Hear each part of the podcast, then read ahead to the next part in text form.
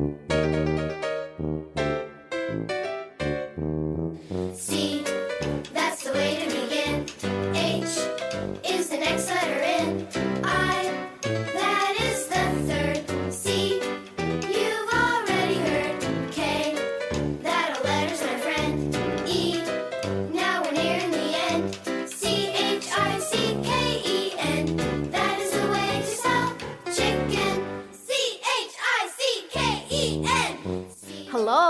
this is Teacher Jenny, and welcome to Baby Education on Air.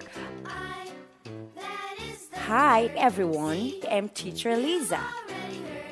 Good day, my name is Kitty. Hi, I'm Daisy.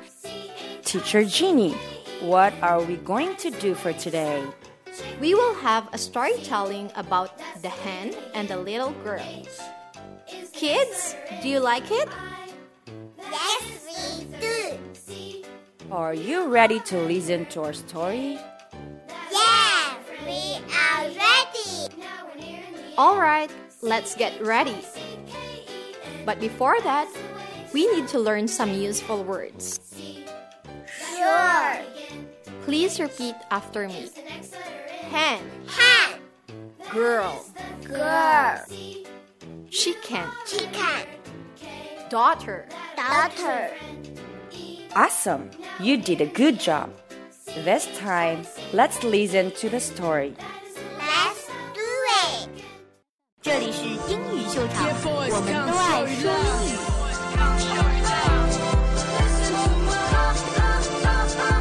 Let's go.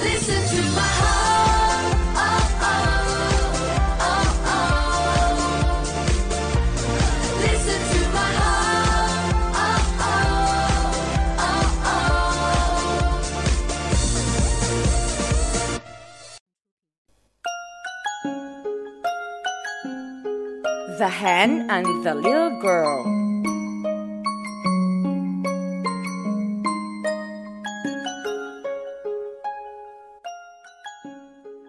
In a country home, a mother hen and her cute chicks were living happily. A little girl came to visit the country home, but was very bored. One night, the girl went into the chicken house. As soon as she went in, there was disorder. Here and there, cries of the chickens could be heard. The father, who was inside, woke up. What's going on? Why are you bothering the chickens? Because I'm bored. You have to sleep now. Go inside. The girl went into the chicken house. Again, the next day, there was a racket again as the chickens were frightened. The moon in the night sky was worried. This time, the little girl's father will not be forgiving. Finally, the sleeping father woke up.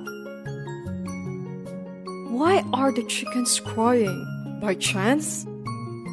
The father was angry and came out to the yard. What's wrong with you? Is it okay to bother animals that can't talk? You need to be punished. When the little girl saw her father's angry face, she began to cry. Is it true that I bothered the chickens? But I was bored yesterday. But today, I went in to apologize to the chickens. I was going to hug the chickens. When the father heard what his daughter said, a smile quickly appeared on his face. You are truly my daughter. The father praised his daughter.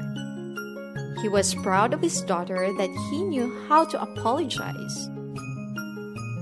The moon in the sky gave a big laugh too.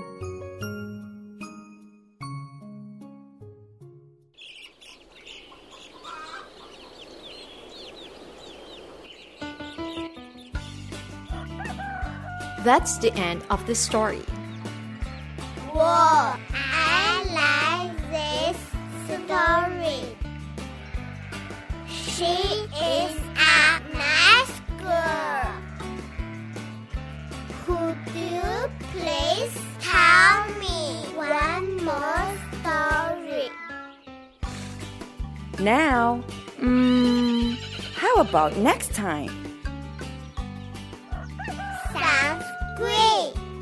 Alright, let's say goodbye to everyone now. Goodbye! See you next time!